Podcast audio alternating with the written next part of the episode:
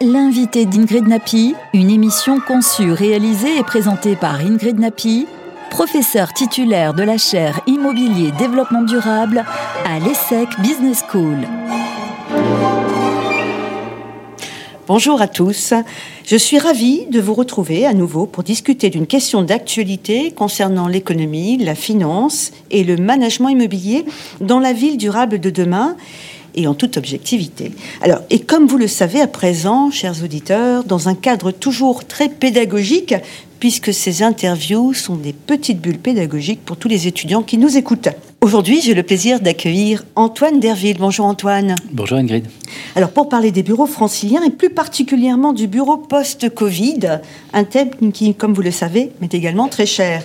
Alors Antoine, vous êtes président de l'ORIE, l'Observatoire régional de l'immobilier d'entreprise, entendons par régional celui de l'Île-de-France, et par ailleurs président de Colliers France et Belgique, une société de conseil en immobilier d'entreprise.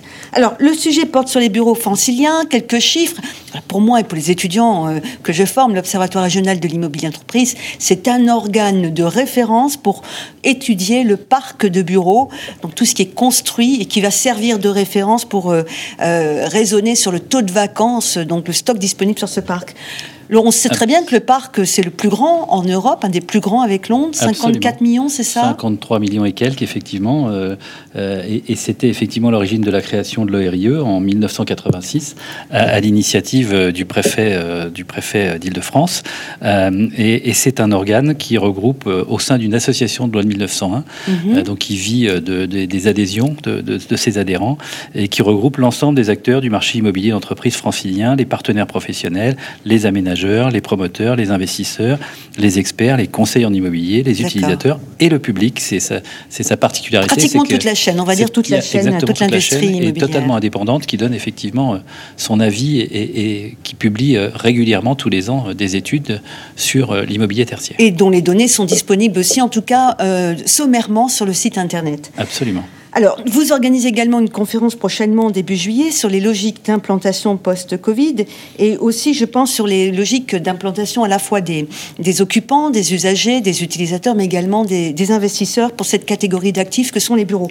Alors, en quoi Rapidement, la crise actuelle va-t-elle changer la donne? Est-ce que le bureau va disparaître à la fois pour les utilisateurs et pour les investisseurs? C'est la grande question. Alors, euh, on a beaucoup dit effectivement depuis un an et demi sur, sur ce, sur ce sujet-là. Non, le, bureau n'est pas mort, le bureau ne va pas disparaître. Je crois que euh, tout excès est, par mm. définition excessif et il faut garder raison. Euh, les gens qui disent que le bureau est mort ont tort, les gens qui disent que rien ne va changer et tout va redevenir comme, comme c'était avant ont tort également.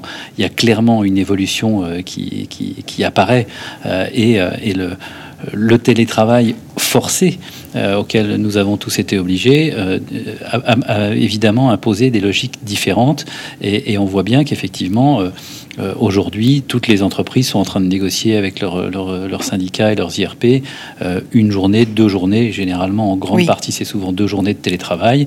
On voit bien aussi que les tiers-lieux vont fleurir et que donc entre les tiers-lieux, les journées de télétravail, il y a, effectivement euh, moins de gens qui vont venir au bureau et ils vont venir différemment.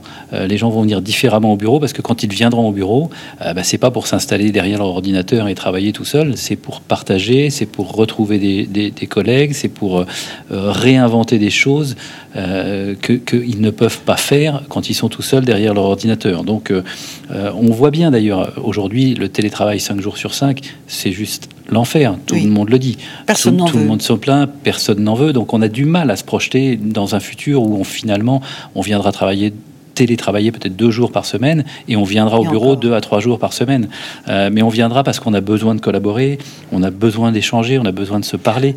Euh, il y, a, y, a un vrai manque et on, voit bien la mm. détresse aujourd'hui de certains salariés. Alors voilà, à qui cela manque À qui cela manque À qui cela manque Alors on a bien, bien évidemment en tête que 54 millions de mètres carrés, c'est énorme. Rappelons que simplement à la Défense, on est à 4 millions de mètres carrés, c'est déjà beaucoup. C'est le premier grand centre d'affaires en Europe. Alors 54 millions, qu'est-ce qu'on, ils sont où les 50 autres millions de mètres carrés, principalement dans Paris Intramuros et en Petite Couronne. Bien sûr. Euh, la, difficulté aujourd'hui, c'est effectivement de, se projeter dans un avenir euh, où, aujourd'hui on peut affirmer sans problème qu'il va y avoir trop de mètres carrés de bureaux.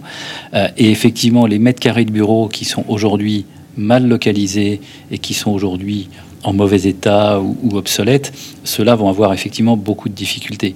Euh, nous, on le voit bien euh, au sein de, chez Colliers, tous les utilisateurs qu'on conseille aujourd'hui se posent la question, et tous, tous, tous se posent la question de comment je vais travailler différemment. Euh, je vais maintenant faire du flex office pour la plupart du temps. Par contre, tout le monde n'en veut pas du flex office. Alors comment on peut tout le monde n'en veut pas parce à la fois concilier, c'est ça, bah, le télétravail et flex office? Tout le monde ne sait pas, c'est pas possible ça. Je veux dire, on peut pas, on peut pas vous dire, vous, vous faites du télétravail et puis quand vous viendrez au bureau, vous aurez des bureaux individuels, etc. y a, ça va être un choix? Oui, ça va être un choix, mais, mais il va être vite vu. je pense que le flex office en grande majorité va, va, va, va s'imposer parce que finalement les gens qui viendront au bureau, ils viendront pour travailler différemment et pour partager, pour échanger avec leurs collègues. Donc ils auront de toute façon pas besoin, ils n'auront pas besoin d'avoir de bureau individuel.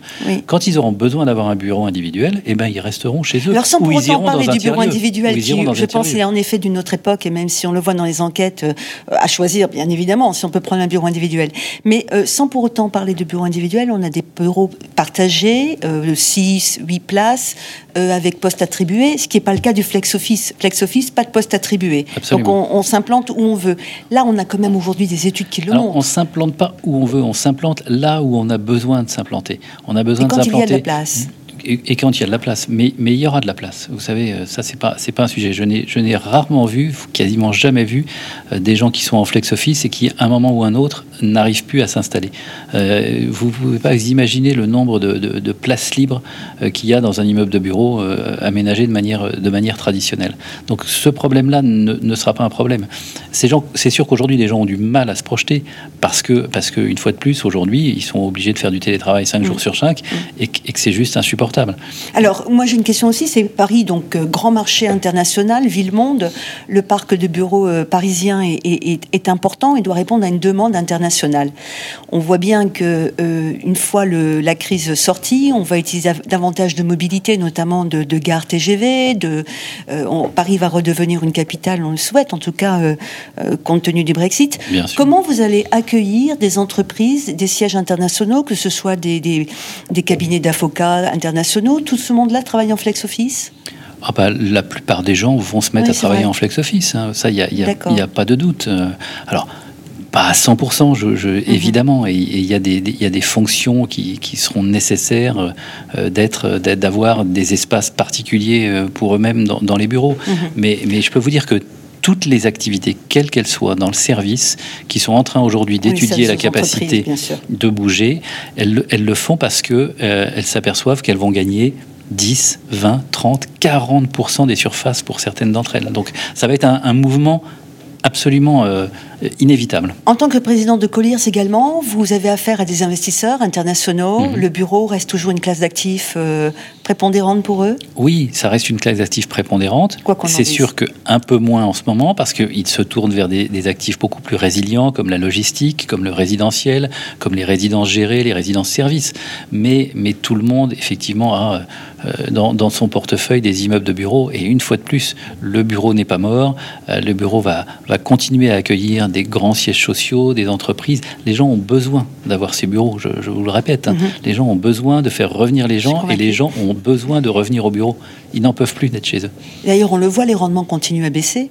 Ils avaient légèrement augmenté, mais là, ils redescendent. Ils redescendent parce qu'il y, y, a des liquidités absolument incroyables. Il y a peu d'actifs sur le marché, donc c'est un, bête jeu de l'offre et de la demande. Donc effectivement, les, taux de rendement baissent, ce qui fait effectivement une hausse, des, une hausse des valeurs. Ce qui va se passer, c'est qu'il va y avoir aussi un écart de valeur qui va se creuser entre les bons immeubles bien placés et les moins bons immeubles mal placés, qui vont avoir du mal à, survivre, mais qu'il faudra transformer. Il faudra transformer en résidentiel, en locaux commerciaux, en logement. Euh, Et ça, euh, bah, j'incite vos étudiants à écouter euh, mm. effectivement l'émission du 6 juillet à 17h30 parce que cette émission va, va, va euh, va faire des préconisations sur, sur la façon de s'implanter de ces entreprises et de transformer l'immobilier. alors, c'est quoi ces bureaux euh, dans Paris où par, par, essence, c'est très bien placé, c'est central, mhm. qu'on convertit en logement C'est quel type de bureau?